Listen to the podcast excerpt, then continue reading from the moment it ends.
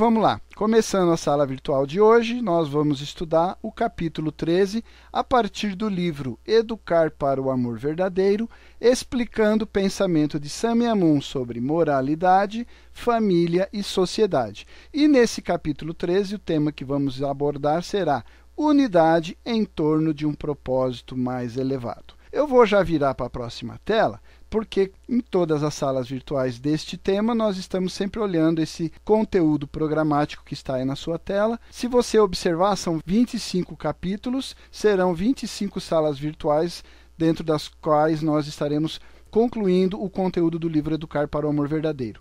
Do lado esquerdo da sua tela, Aqueles itens que estão em azul são temas que nós já estudamos, temas já abordados aqui na sala virtual, temas também já gravados e disponíveis para você poder consultar e estudar e rever se quiser. Hoje, como está destacado em vermelho aí, nós estamos estudando dentro da parte 3 princípios para relacionamentos amorosos. E hoje, fechando esta parte no capítulo 13, nós estudaremos, como já falamos, o tema unidade em torno de um propósito mais elevado. Já falamos sobre unidade de mente e corpo, já falamos sobre dar e receber, já falamos sobre a parceria sujeito-objeto e falamos também sobre a harmonia masculina e feminina, ou seja, todos esses princípios necessários, fundamentais, essenciais para o estabelecimento de relacionamentos amorosos. Hoje, fechando esse tema, como eu já falei, vamos falar então sobre unidade em torno de um propósito mais elevado. Na próxima tela, nós sempre fazemos também uma citação relacionada ao tema a partir das palavras dos verdadeiros pais, a partir das palavras do reverendo Samyamun, que diz o seguinte: Unidade é o ponto de início de amor o ponto onde amor pode habitar. Mas uma pessoa não tem que ir até a outra para se unir com ela ou vice-versa. Quando ambas vêm cada vez mais perto, elas podem se encontrar em um único ponto entre elas. Em outras palavras, pelo fato de ambas negarem a si mesmas por um propósito maior, elas podem se unir uma com a outra. Esse é o padrão de amor verdadeiro. Então é bem interessante, vocês vão ver que esse trechinho curto, breve, essa citação curta, ela na verdade resume muito profundamente o conteúdo que na sequência nós vamos estudar um pouco mais detalhadamente. Então ele fala nesse ponto de unidade. Na verdade, você não tem que abandonar a sua posição e ir até a posição da outra pessoa ou vice-versa, como disse o texto. Ele tem que, na verdade, encontrar um denominador comum, um ponto de convergência, um ponto mediano, onde ambas as posições vão se encontrar e esse propósito, esse ponto convergente, ele é uma causa maior, capaz de englobar as partes envolvidas. A gente vai detalhar isso ao longo da sala de hoje, ok? É só para a gente fazer já uma prévia, fazer uma pequena ilustração do tema que nós vamos estar abordando. Vamos avançar então para a próxima tela especificamente sobre o tema. Na próxima tela, vamos falar um pouco aí sobre unidade. Depois entraremos, obviamente, no tema do propósito, qual é o objetivo, como se define propósito e assim por diante. Vamos ao texto. Eu vou fazendo a leitura e a gente vai estudando e fazendo os comentários, como sempre fazemos. Unidade é explicitamente uma concentração de três dos princípios de amor verdadeiro descritos nos capítulos anteriores, nas salas virtuais anteriores. Então, ele vai concentrar, ele vai somar temas que a gente já estudou separadamente. Agora nós vamos ver como, na verdade, esses temas estão integrados, estão coesos, eles se combinam, eles se complementam na construção do que nós queremos, que são relacionamentos amorosos. Então ele vai citar, por exemplo, ali, como a gente já citou na tela anterior, unidade mente e corpo, ele vai falar sobre harmonia masculino e feminino e a questão de investir na direção da unidade. Os outros três princípios que nós também já estudamos e comentamos na tela lá onde tinha o conteúdo programático, amadurecer através de responsabilidade, dar e receber e parceria sujeito-objeto, estes já são descritos como condições, como meios, como recursos através dos quais nós podemos promover a unidade. Unidade, então, é a qualidade de todas as coisas que são boas, de todas as coisas que são verdadeiras e de todas as coisas que são belas. É possível imaginar, por exemplo, uma pintura agradável que seja discordante, que não, não tenha coesão da sua estrutura. Ou então um ensaio eloquente, uma palestra que careça de coesão no seu raciocínio, na sua forma teórica e lógica uma equipe eficaz que esteja desunida. Então é impossível essas coisas existirem da forma como a gente comentou. Considere a graça impressionante de uma orquestra ou de uma banda, ou um grupo de dança atuando em perfeita harmonia e coesão. E o orgulho que uma pessoa sente ao fazer parte desta realização. Unidade tem todos os benefícios da sinergia. Três varas agrupadas podem ser dez vezes mais fortes do que uma sozinha. Assim, é a fonte de força e proteção, sem mencionar a maior eficiência em conseguir fazer as coisas. Aqui eu vou abrir um parênteses, se você me permitir. Você já foi assistir, por exemplo, uma apresentação de uma orquestra? É um negócio interessante, né? A gente vai, senta lá na plateia, você olha para o palco, né? Às vezes que eu fui com a minha filha que é da área da música, e aí você olha para o palco e você fica impressionado com a quantidade de pessoas. Uma orquestra sinfônica, ela é composta em algumas peças, na execução de algumas peças, ela é composta às vezes por mais de 50 pessoas, 50 músicos. E o interessante é que são músicos diferentes, com instrumentos diferentes, vários instrumentos diferentes, e aí a hora que começa a execução da música, a hora que o maestro dá lá o seu, o seu sinal e a orquestra começa a executar a peça, experimente se você já foi, você já deve ter feito isso. Se você não foi, fica aqui a recomendação, porque eu fiz e é um negócio super interessante. Você vê várias pessoas, você vê vários instrumentos, mas na hora que você fecha os seus olhos para ouvir a música, parece uma coisa só. Não existe, você não consegue até uma pessoa mais especializada, creio eu, deve conseguir distinguir os tons e a execução peculiar de cada instrumento. Mas para a gente que vai para apreciar a música como uma beleza, como a execução de uma arte, você se concentra na música e você vê uma coisa coesa, você vê uma coisa harmônica, você vê uma integridade. Apesar da composição tão diversificada, como eu falei, de pessoas, instrumentos, tons e assim por diante. Mas a estrutura da música coesa, a harmonia, a beleza que ela traz aos nossos ouvidos, aos nossos sentidos, é uma coisa que te deixa, te deixa, emo te deixa emocionado. Então, é o que ele disse ali, né? Essa questão de que o fato de fazer parte desse, desse, desse grupo e produzir essa obra bela, que é a soma de todos os esforços ali, é, é, o fato de participar nesse, nesse grupo é uma coisa muito prazerosa. Creio eu que deve ser uma coisa muito prazerosa. Seguindo ali o texto, ele diz o seguinte: Desunião, por outro lado, espalha fraqueza e derrota. Todo reino dividido, diz a Bíblia, contra si mesmo é devastado, advertiu Jesus, e toda cidade ou casa dividida contra si mesma não subsistirá. Isso está lá no livro de Mateus 12, 25. Então seria exatamente o inverso, né? Você imagina, por exemplo, um time de futebol, é uma equipe, tem um propósito, tem um objetivo, mas as vaidades individuais, a necessidade do estrelismo de aparecer, coloca em risco a unidade do grupo e o resultado a gente normalmente observa qual é: a derrota, o fracasso né, da, da, do grupo como um todo. Seguindo o texto, esta vitória não é somente na guerra, mas também no amor, porque a unidade em propósito facilita proximidade e conexão, ambos componentes do amor.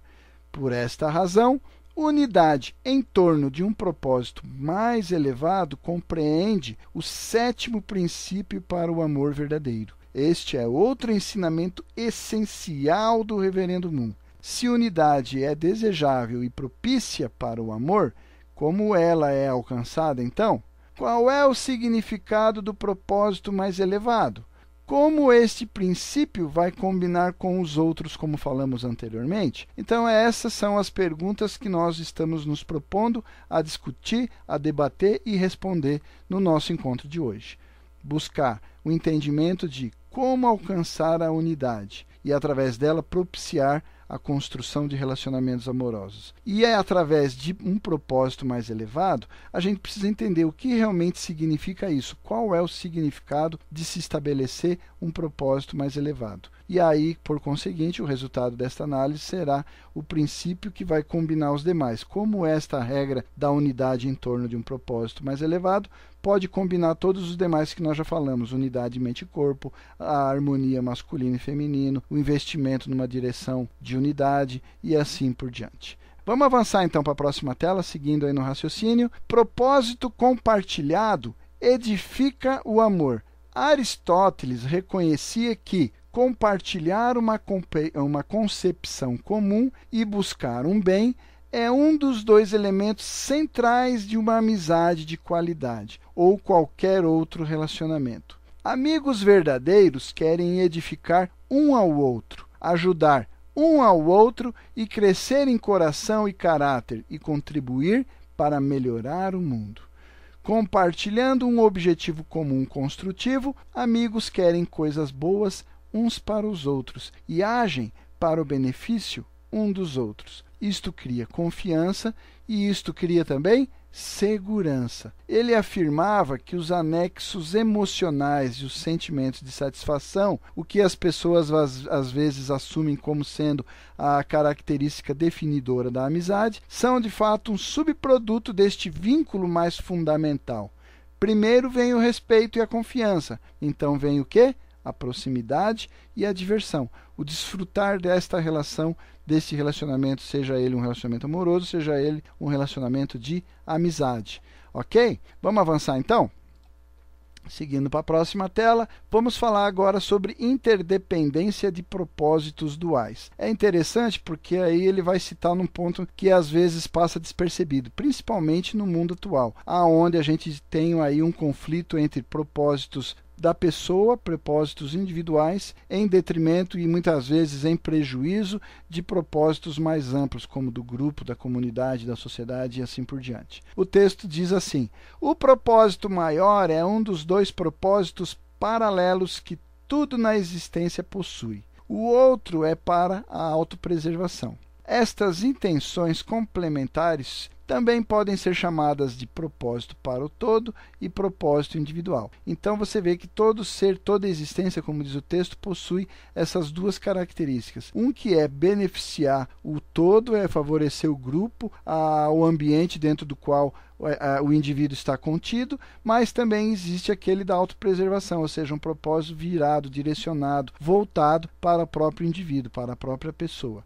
Em relação à mente e corpo, o primeiro pode ser identificado com a mente e o segundo é favorecido pelo corpo. Então, basicamente, a relação que ele está fazendo é assim: na relação de mente-corpo, aquele princípio que nós comentamos, unidade mente-corpo, a gente sempre vai ver a mente com o foco no contexto todo a mente se preocupa com os anseios do, da, do corpo, a preservação do corpo, mas também a utilização dele para a execução de outras ações que venham a beneficiar para fora também, né? além dos limites do, do eu para atingir os demais. Em contrapartida, né, parece que aparentemente na contramão disso, né, mas não é na contramão, mas de uma forma complementar, o corpo já se preocupa com a autopreservação, a manutenção da sua estrutura, o bom funcionamento do sistema para a sua preservação, para a sua manutenção, para a sua perpetuidade. Uma ilustração perfeita da requintada harmonia entre os propósitos paralelos está dentro do corpo físico. Composto por inúmeras células e órgãos, ele está engajado em sistemas infinitamente complexos. Os pulmões inalando oxigênio e exalando dióxido de carbono, o coração bombeando sangue para as artérias e recebendo sangue de volta a partir das veias, o sistema nervoso reunindo informações do cérebro e transmitindo essas informações para desencadear movimentos nos músculos e assim por diante. No entanto, todas as partes funcionam de forma harmoniosa para o propósito comum, para o propósito mais elevado, que é a manutenção da vida de todo o organismo. Isto ocorre porque as menores entidades servem as maiores. As células, elas existem e se doam para apoiar a existência, a manutenção, a perpetuidade dos órgãos, que em retorno vão apoiar os sistemas maiores e assim a estrutura funciona. Então você vê essa relação de propósito dual aí, né? Essa interdependência de propósitos duais. Há a analogia do corpo humano, mas isso vai se aplicar a todas as estruturas da existência no universo. Vamos para a próxima tela? Ainda falando sobre interdependência de propósitos duais, o texto diz assim: Contudo, naturalmente, o serviço não é somente em uma direção. O próprio corpo é tão comprometido com a saúde das células, dos órgãos e dos sistemas, como estes são como todo o organismo. Considere como o corpo é ferozmente protetor com até mesmo a menor parte. Uma simples picada de agulha pode ganhar a atenção do corpo todo. Isto é verdadeiro sobre qualquer organismo saudável ou também sobre qualquer relacionamento. Favorecer o bem mais elevado sobre o alto interesse obtém proteção e apoio para o indivíduo a partir do todo. Então, esta relação que a gente ilustrou ali nesse gráfico aí abaixo, mostrando o corpo humano, mostrando aquilo que a gente acabou de comentar. A célula trabalha em função e para a manutenção dos órgãos, que vão fazer o mesmo em relação ao sistema ou aos diferentes sistemas, e esses sistemas, todos eles articulados, vão estar também favorecendo e beneficiando o corpo que em retorno, voltando no sentido contrário, vai também proteger os sistemas, que protege os órgãos, que protegem as células.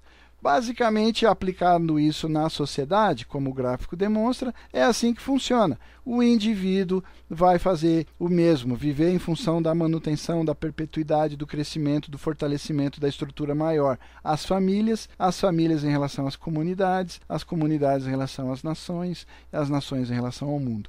E a linha voltando ali mostra exatamente o retorno desse processo. O mundo protegendo as nações, as nações as comunidades, as comunidades as famílias, e aí chegando até o nível individual. Olha que analogia bacana que o texto faz. O câncer é uma doença na qual as células deixam de honrar o propósito maior do corpo e passam a atuar de forma parasitária, de forma egoísta, de forma autocentrada, sacrificando o sistema maior para benefício próprio, para manutenção isolada da, da própria estrutura celular, alimentando-se do corpo para o benefício de seu próprio crescimento. Certamente o câncer suga a vitalidade do corpo e o corpo, com o tempo, tende a morrer. Isto é análogo, e aí vem o interessante: isto é análogo ao que acontece no relacionamento, quando um lado persegue apenas o ganho pessoal, enquanto desconsidera o bem do outro ou do próprio relacionamento. Como um câncer,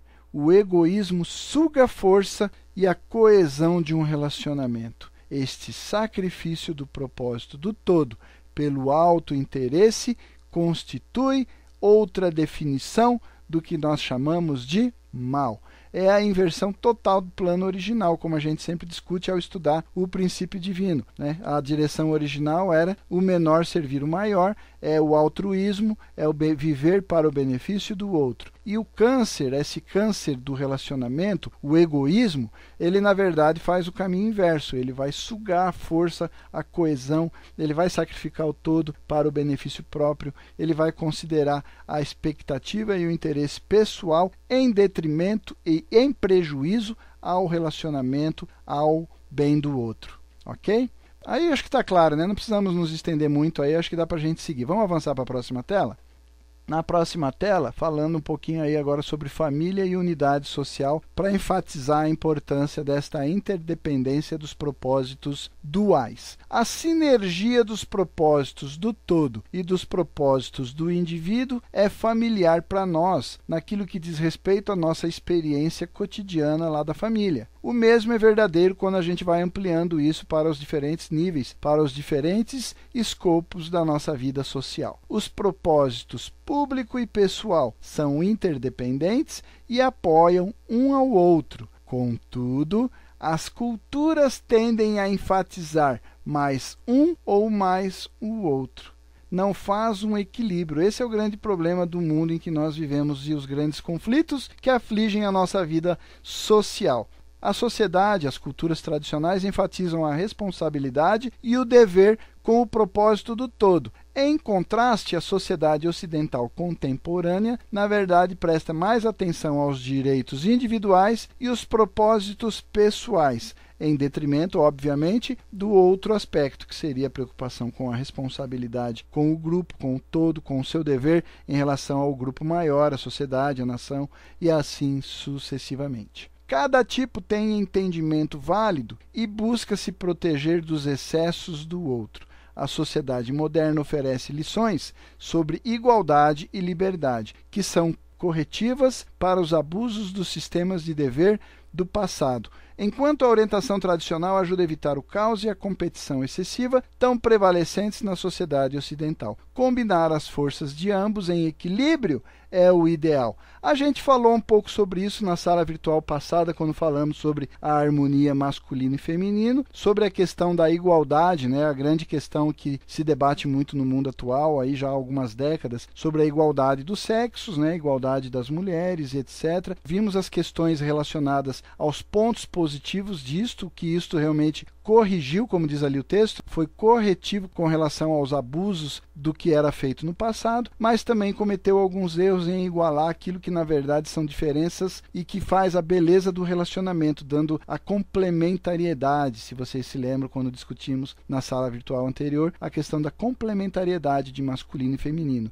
complementariedade essa que se dá exatamente por conta das peculiaridades, as características únicas de homem e de mulher, que não tem como igualar. É isso que define a beleza do relacionamento, porque o homem tem os aspectos da masculinidade, a mulher, obviamente, os aspectos da feminilidade, mas enfim, a gente não vai debater isso aqui porque já foi discutido na sala virtual anterior. Fica aí a sugestão para você rever se perdeu o material. Seguindo para a próxima tela, resistência para servir versus a necessidade de servir. É uma discussão bastante interessante. Nós vamos fazer de forma sucinta, mas fica aí a sugestão para você ampliar essa reflexão aí na sua casa, na sua família. É preciso reconhecer que não é fácil viver para o benefício do propósito maior. Ninguém aqui está criando a falsa ilusão de que não, é muito simples, é uma coisa como andar, como sentar na mesa e se alimentar. Não. Embora faça todo sentido que os membros da família devem favorecer a família, que os empregados coloquem a empresa em primeiro lugar, que os cidadãos defendam as necessidades da comunidade, que as comunidades devam dar preferência aos interesses nacionais e que os países coloquem toda a humanidade à frente delas mesmas, é óbvio que a maior parte do tempo não somos seres racionais, governados pelos impulsos do coração original. Não, não, não. A harmonia de propósitos tão evidente na natureza é raramente verificada dentro da vida humana. Neste sentido, as pessoas acabam se tornando autodestrutivas. Essa nossa dificuldade em, primeiro, equilibrar essas duas finalidades, esses dois propósitos do todo e do indivíduo na nossa vida cotidiana. A própria cultura, como já falamos, também ajuda na contramão disso, colocando ou ênfase aqui ou ênfase ali, ou ênfase demasiada no propósito para o todo, ou a ênfase demasiada no propósito para o indivíduo. Medos sobre si mesmos são mais fortes. Instintos egoístas são mais do que uma correspondência com a consciência abuso do indivíduo pelo coletivo somente agrava estes medos. As pessoas precisam de muitos lembretes e incentivos para manter as prioridades corretas. Por isso, as pessoas acabam criando essa resistência para servir, apesar de que todos nós temos essa necessidade inata. Fomos criados por Deus com essa natureza, fomos criados para o amor verdadeiro, fomos criados para viver para o benefício dos outros, mas por conta dessa situação do homem, desse conflito, desse desse medo, dessa cultura que nos coloca nessa situação, passamos a criar resistência para servir, contrariando, se opondo ao desejo natural da nossa existência de servir o próximo. E aí é a vida conflituosa que cada um de nós enfrentamos no nosso dia a dia, não é verdade? No entanto, o impulso para doar-se para um bem maior é forte também, faz parte da sua natureza. Está lá, é sua natureza original, lutando para se manifestar, tentando aflorar, tentando realmente sair e atuar e fazer aquilo que realmente quer fazer.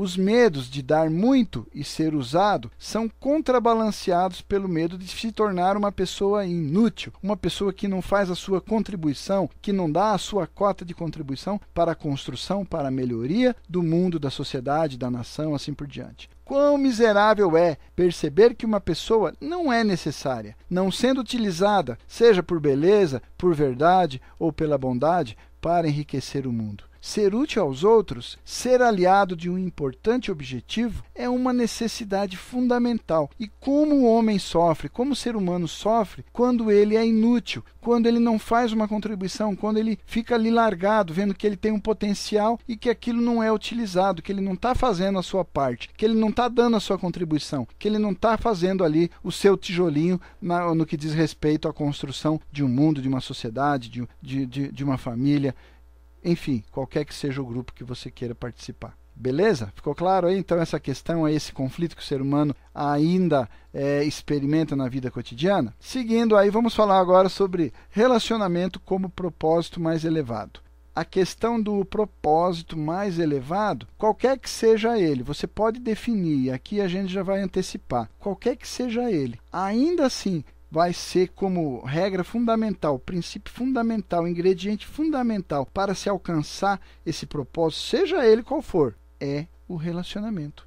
O relacionamento é essa pedra angular para que o propósito mais elevado, seja qual for ele, seja alcançado. O mais básico dos projetos compartilhados é o próprio relacionamento. A gente já falou e vamos abrir aí um parênteses quando você fala lá da ação dar e receber dentro do fundamento da base de quatro posições. Tem lá a origem, Deus se dividiu em masculino e feminino, homem e mulher, e eles vão estabelecer um dar e receber buscando um propósito mais elevado: servir a Deus, manifestar a divindade de Deus substancialmente, criar os filhos, mas o elemento fundamental para que tudo isso possa acontecer é o próprio relacionamento, é a própria ação dar e receber entre essas polaridades, entre as características duais.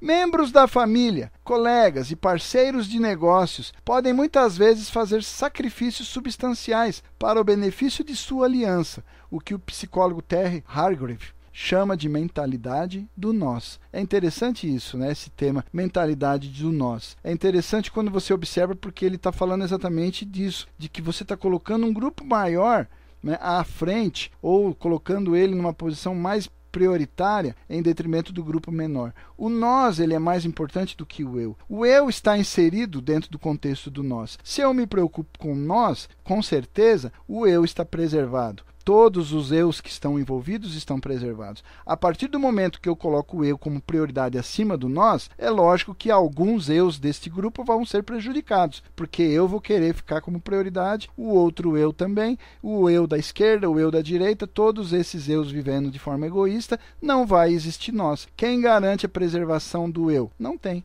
O grupo não vai proteger, não vai trabalhar em função disso. Simples assim, né? A vitalidade desta mentalidade depende de quanto os participantes podem favorecer o interesse do relacionamento sobre seus próprios interesses, obviamente, e buscar alcançar seus objetivos pessoais e encontrar suas necessidades individuais através do relacionamento, ao invés de utilizar outros meios. Então, o relacionamento passa a ser a prioridade. O relacionamento, a manutenção desse relacionamento, a vivência em função desse grupo, dessa mentalidade do nós, passa a ser a prioridade. Em famílias resilientes, o pesquisador e conselheiro Ross Campbell considera que invariavelmente existe algum tipo de propósito moral ou espiritual primordial que os une é um paradoxo que, centrando em algo mais elevado do que a família, isso vai acabar fortalecendo os laços dentro da própria família. Parece um paradoxo. A lógica parece desafiar um pouquinho, né? Pera lá, mas eu coloco o propósito numa coisa maior do que a família. Como isso poderia fortalecer os laços da família? A família que pertence a organizações beneficentes recebe hóspedes, ajuda seus vizinhos e se voluntaria para causas comunitárias, acaba descobrindo que a relação com o outro é reforçada com o tempo e a energia que eles dão para os outros, através do altruísmo, também é reforçada, ela aumenta. Essas famílias também edificam o que Robert Putnam, da Universidade de Harvard, chama de capital social é um termo bastante interessante. Você já deve ter lido isso em alguma literatura, porque já tem sido usado por vários outros autores, principalmente na área da administração, da gestão de pessoas. Então, essa questão né, do capital social, que normalmente as pessoas falavam do capital ou do capital material, né, ou do capital trabalho, mas o capital social, nós estamos falando praticamente do capital que diz respeito ao relacionamento humano É como segue dizendo o texto ali: as conexões e a boa vontade dos vizinhos, entre vizinhos, que em retorno aumenta o bem-estar da família e ajuda, apoia e dá força quando eles estão em necessidade disso. Então, esse capital social é uma característica inata é uma característica inerente do ser humano, é uma característica original. Nós buscamos o capital social. Não adianta originalmente você é, buscar outras coisas. Originalmente o ser humano carece disso. A gente pode buscar felicidade no dinheiro, no trabalho, no lazer, posses, no poder, mas realmente as relações humanas, se o ser humano não consegue criar relacionamentos humanos que realmente seja um capital, que dê realmente para ele certeza de que ele possui algo substancial, tudo mais passa a ser efêmero, tudo mais passa a ser fugaz. Ok? Vamos avançar para a próxima tela?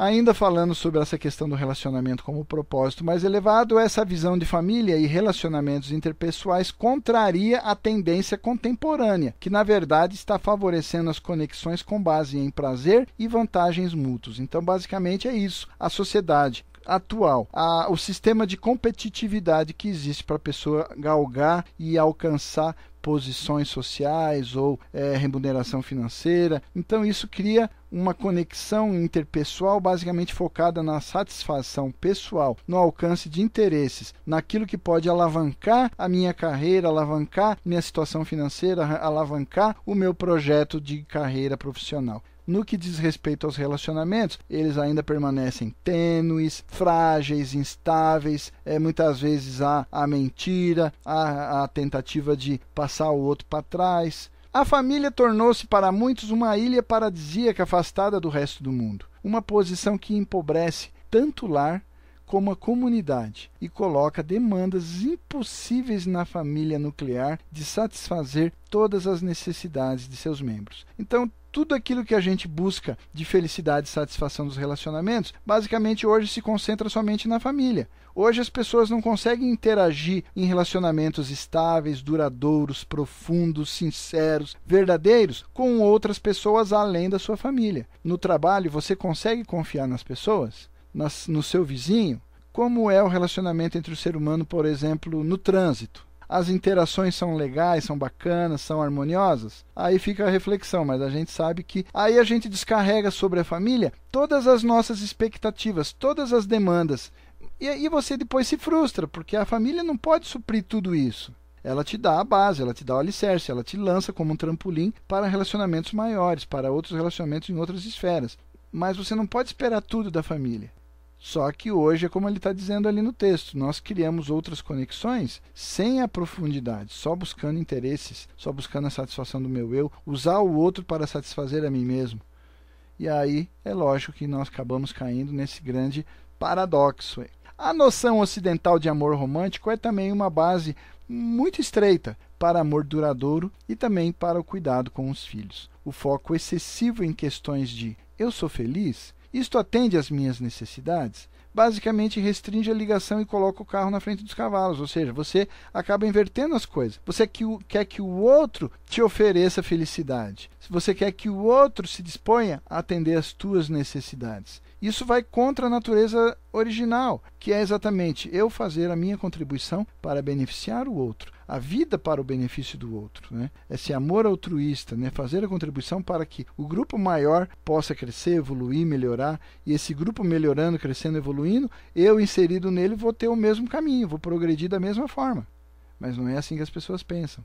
Quando o próprio relacionamento e propósitos idealmente mais públicos são honrados primeiro, isto obviamente nutre fortifica a relação entre os participantes deste relacionamento. Óbvio, simples assim. Na próxima tela, nós vamos falar agora sobre unidade como um reflexo do Criador. A unidade reflete o Criador. Unidade basicamente atrai Deus por quê?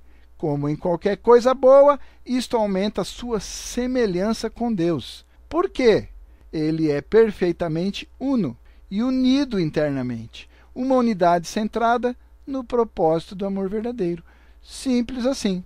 Ele é unidade, ele é a manifestação mais perfeita, mais plena e exemplar do que nós chamamos de unidade centrado no propósito do amor verdadeiro. Em adição, como a origem de tudo e os pais de toda a humanidade, Deus e seu amor se colocam como ponto unificador para todas as criaturas e coisas, tal como o amor dos pais pode ligar irmãos em uma família.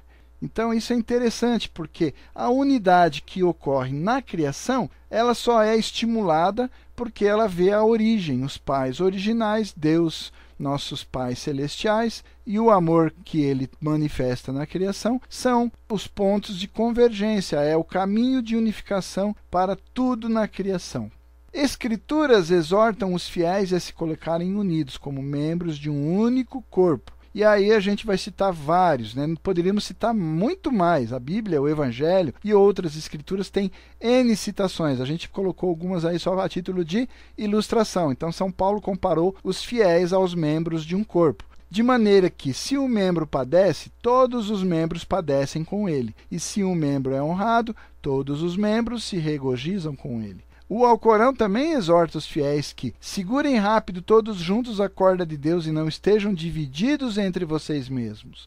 Em outra passagem, São Paulo também expressa um sentimento que, sem dúvida, ecoa o sentimento do Pai Celeste. Completai o meu gozo para que sintais o mesmo, tendo o mesmo amor, o mesmo ânimo e sentindo uma mesma coisa. Ou seja, ele está falando sobre unidade experimentar o prazer, sentir as mesmas coisas, experimentar o mesmo amor, o mesmo ânimo, a mesma coisa. Isso só é possível através da unidade. Deus nos olha como um pai faz com seus filhos. Somente irmãos e irmãs unidos em coração podem refletir completamente a imagem dos pais e permitir que os pais se coloquem no seu lugar de direito. Filhos unidos refletem adequadamente o espírito no qual foram concebidos e nutridos, nascidos e amados igualmente a partir da unidade dos pais.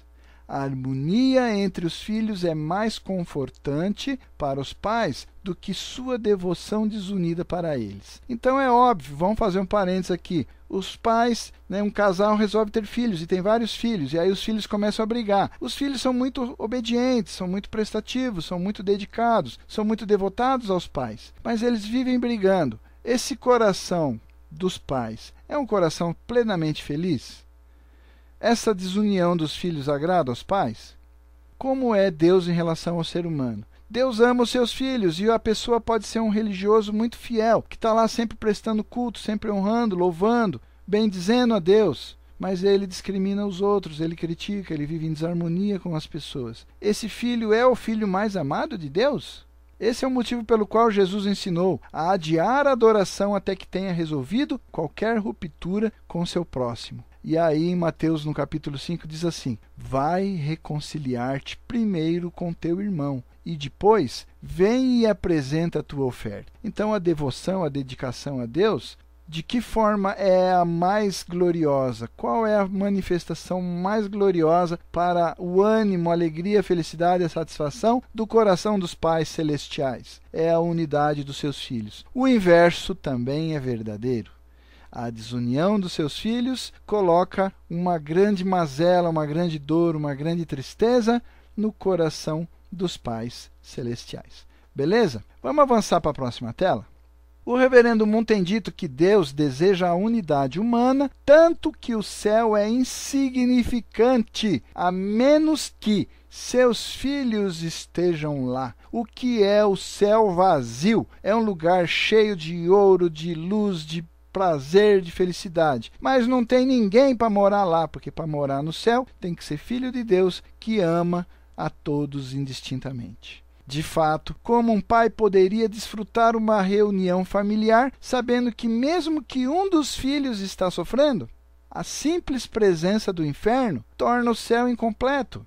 Como o pastor deixa seu rebanho para procurar as ovelhas perdidas na famosa parábola lá no Evangelho, assim também aqueles que conhecem o coração de Deus não podem evitar deixar a sua presença pacífica para se esforçar para trazer de volta seus filhos e filhas afastados, para que eles sejam um como nós somos um Está lá na oração de Jesus, no capítulo 17 do livro de João. Esta é a beleza dos bodhisattvas de Buda e de Cristo e da súplica de Abraão em favor de Sodoma. Você pode ler lá no Gênesis a oração de Abraão em favor das cidades de Sodoma e Gomorra. Deus ama qualquer um que trabalhe pela reconciliação e harmonia. E a esses Deus chama de bem-aventurados os pacificadores. Está lá em Mateus no capítulo 5. Somente sobre esta unidade fraternal Deus pode se colocar definitivamente como os pais orgulhosos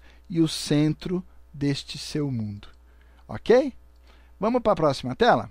Unidade com Deus. Então vamos falar um pouquinho mais aí sobre essa unidade com Deus, que é o nosso alvo, nossa discussão de hoje. Ao mesmo tempo, relativo ao Criador está uma ligação natural a um propósito comum isto é, ilustrado ao imaginar, por exemplo, um triângulo no qual a interação horizontal compreende o lado da base e a conexão vertical de cada pessoa com Deus compreende os lados direito e esquerdo do triângulo, com Deus representado pelo ápice. Isso está da gravura aí ao lado. Nós colocamos aí para ficar bem claro a ilustração do que nós estamos falando. Quando os dois indivíduos se aproximam de Deus, à medida que esses indivíduos, seja ele um parceiro sujeito, um parceiro objeto, um homem, uma mulher, um amigo, pais e filhos, enfim, quando estes dois indivíduos se aproximam de Deus, encurtando efetivamente as suas respectivas linhas do triângulo, então eles simultaneamente se aproximam um do outro. É um efeito simples da geometria. Olha aí na sua, na sua figura. À medida que o parceiro sujeito se aproxima de Deus e o parceiro objeto se aproxima de Deus, a distância entre eles também diminui naturalmente, consequentemente, inevitavelmente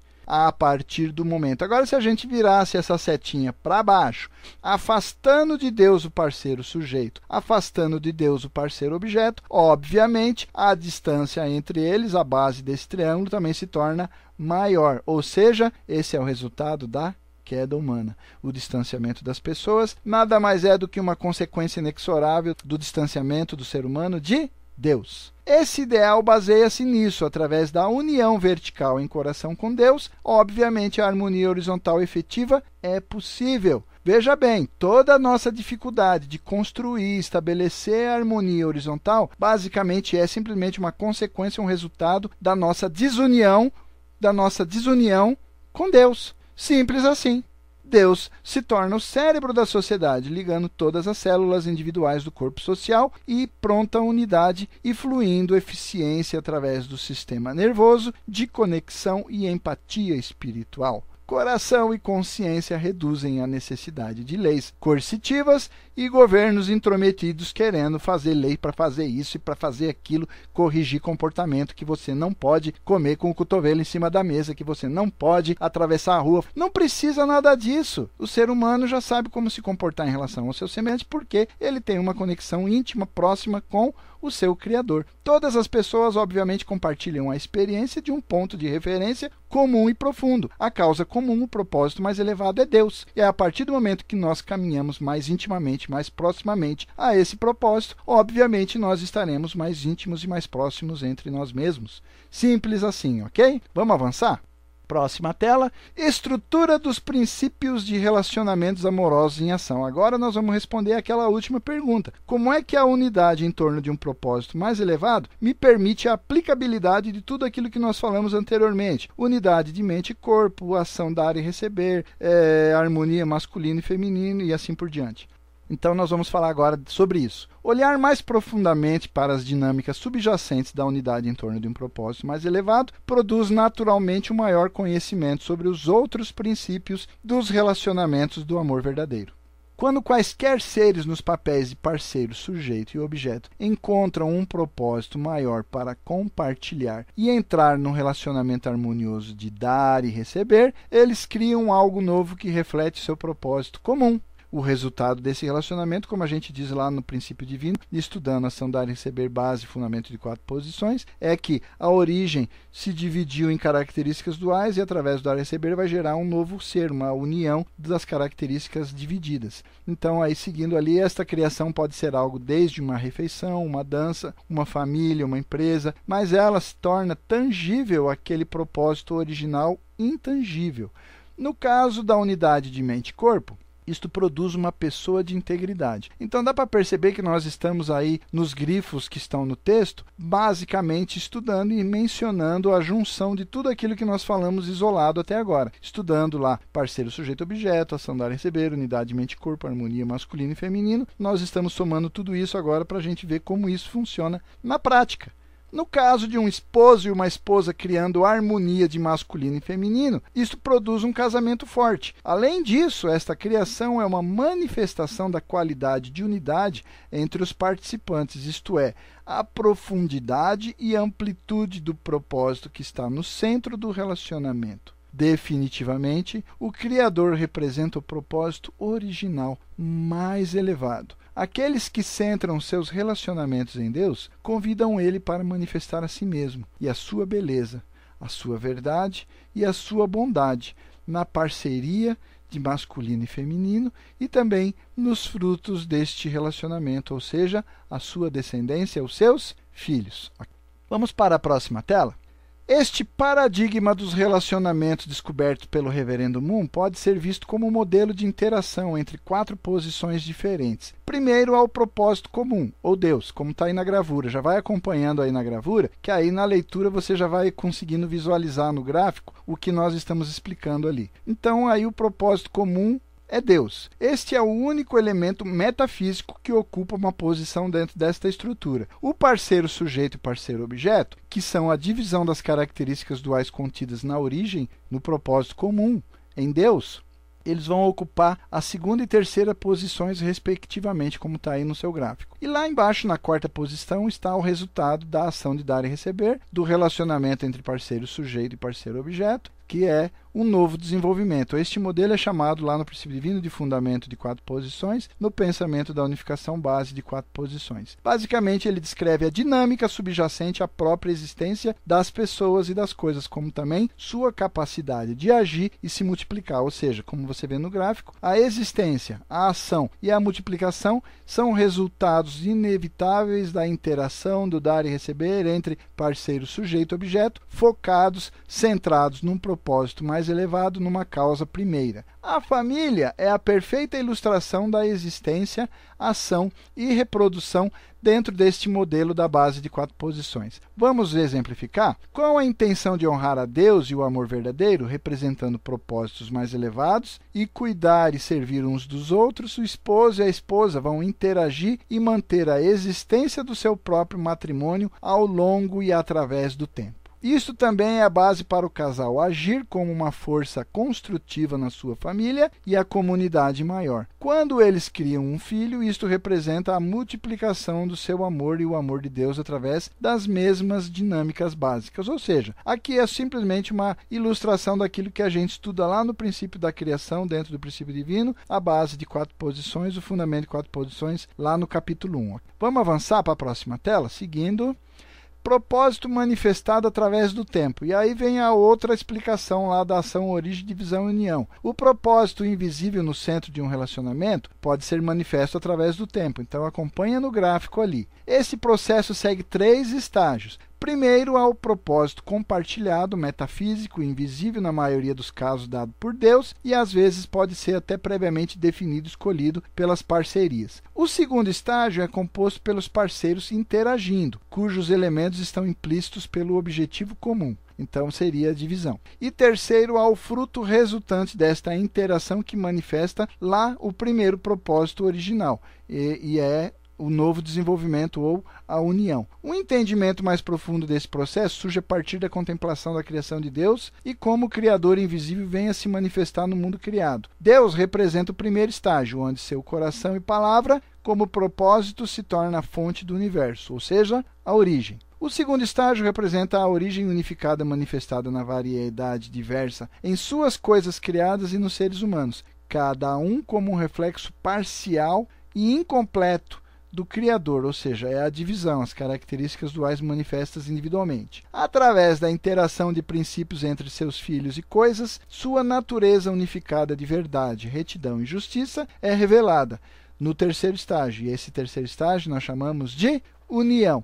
Então aí você vai vendo a aplicabilidade do que nós estamos falando aí, né? Desse, dessa unidade em torno de um propósito comum, a importância do estabelecimento de um propósito comum. Na próxima tela, a gente vai fazer agora uma compreensão aí sobre o amor familiar. Vamos examinar então o paradigma da base de quatro posições familiar mais de perto em termos de outras lições a serem aprendidas. Uma família forte e amorosa é uma unidade harmoniosa e integrada com Deus. Os outros propósitos dignos estando em seu centro. No eixo horizontal, há o dar e receber entre o casal. Naturalmente, eles querem desfrutar de relações agradáveis um com o outro. Por isso, eles investem verticalmente em seu matrimônio, guiados por sua visão compartilhada de amor dentro do princípio e aumentada por sua oração e ações de fé e serviço com o bem maior honrar e apreciar sua complementariedade e praticar boa interação, dar primeiro e continuamente, dar sinceramente e saber receber bem, fortalece sua parceria.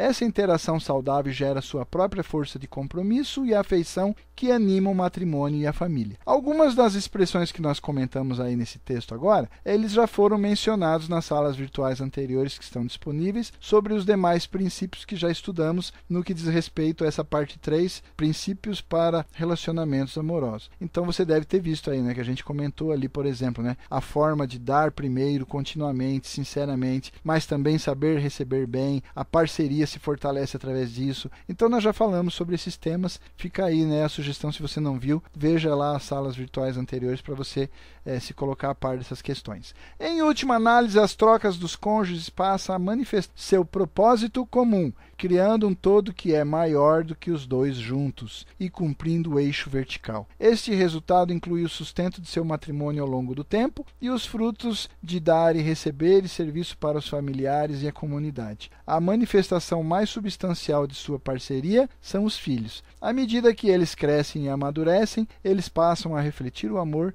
e valores de seus pais. Vamos avançar então para a próxima tela, já quase concluindo. A presença divina. Vamos reconsiderar a presença de Deus nas dinâmicas da base de quatro posições familiares. Vocês viram nos gráficos anteriores que nós colocamos ali, explicando a base de quatro posições, né, também ação, origem, divisão, união. Principalmente né, nesse modelo aí, você percebe Deus sempre como propósito. Então vamos fazer mais uma reflexão sobre isso aí para fechar o nosso raciocínio. Quando o esposo e a esposa são eles mesmos indivíduos de integridade, indivíduos de fé, cujas mentes e corpos estão unidos. Então Deus está destinado a habitar dentro de cada um deles e utilizá-los como seus instrumentos. Além disso, sendo que o homem e a mulher representam a complementariedade de masculino e feminino dentro do coração de Deus, então esta interação amorosa e esta unidade de masculino e feminino revela inevitavelmente a sua semelhança de uma forma ainda mais bela, de uma forma ainda mais poderosa diante do mundo. Através de sua união física, Deus tem a permissão de criar um novo ser eterno, um filho à sua semelhança. Esse é o grande dom, essa é a grande bênção, essa é a grande dádiva que Deus nos deu, homens e mulheres. Podermos gerar os filhos de Deus através de nossos corpos, através de nossos seres. Os filhos de Deus continuam a se perpetuar sobre a terra. Este é o grande dom, esta é a grande bênção, essa é a grande graça, a qual nós devemos render graça, gratidão, louvor e honrar a Deus por este merecimento, por esta grande dádiva. Além disso, através de cada posição, uma faceta única do amor divino é revelada, aquela do amor paternal, também aquela do amor de cônjuges, aquela faceta também de amor de filho e aquela faceta do amor de irmãos. E cada uma dessas facetas nós vamos estudar mais adiante, uma a uma, detalhadamente, dentro das salas virtuais, ok? Assim, a presença divina permeia a sinergia de carinho e preocupação que anima essa família, e nela pode-se testemunhar o espelho mais lúcido, o espelho mais translúcido e transparente da natureza da imagem de Deus possível na Terra. O Reverendo Mundo escreve desta forma: a definição de Deus de bondade é total dar, total serviço e absoluto altruísmo. Devemos viver para os outros. Você vive para os outros e os outros vivem para você. Os outros vivem por você. Deus vive pelo homem e o homem vive por Deus. O esposo vive por sua esposa e a esposa vive por seu esposo. Isto é bondade, e aqui abundam harmonia, unidade e prosperidade. Na próxima tela, ele diz assim: Na verdade, isto elabora a base para a promessa do reino do céu na terra. E este é simplesmente o um mundo onde cada família, e por extensão, todos os demais relacionamentos humanos respeitam os princípios pelos quais todas as coisas já interagem dentro do paradigma da base de quatro posições centrada em Deus e suas diferentes formas, ou em outras palavras, o amor verdadeiro. A próxima sessão, o próximo capítulo, vai explorar como esses princípios iluminam as dinâmicas da vida familiar. Então, aí nós vamos entrar na parte 4, onde vamos estar estudando detalhadamente cada uma dessas dinâmicas, cada uma dessas realidades do amor paternal, fraternal, conjugal e filial. Beleza, gente? Então era isso. Quero agradecer aí a presença de cada um. Eu espero que vocês tenham compreendido, espero que a gente tenha conseguido, é lógico, explorar o tema com a profundidade que merece, apesar do nosso tempo escasso. E agradecendo mais uma vez a presença, já passo para a próxima tela aí, agradecendo e desejando uma semana abençoada e agradecendo, encerrando então a nossa apresentação de hoje. Muito obrigado.